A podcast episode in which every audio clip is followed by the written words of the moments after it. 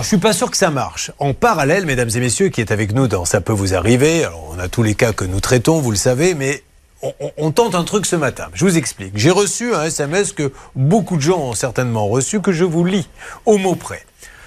Paiement par carte en cours 619 euros sur le site amazon.fr. Alors Amazon n'y est pour rien, c'est une arnaque. hein. Si vous n'êtes pas à l'origine de cet achat, veuillez contacter le service antifraude et il y a un numéro d'ailleurs que je vous donnerai tout à l'heure. Appel non surtaxé, sans nouvelles de votre part dans les 45 minutes le paiement sera autorisé. Alors je me suis amusé euh, à rappeler, bien sûr, et en fait, quand vous téléphonez, vous n'avez personne en ligne. Mais on vous rappelle. Et là, on vous dit, vous avez cherché à joindre monsieur machin pour une fraude. Oui, tout à fait. Il vous pose des questions et je voudrais qu'on le vive en direct. Donc j'ai demandé à Céline d'appeler le fameux numéro.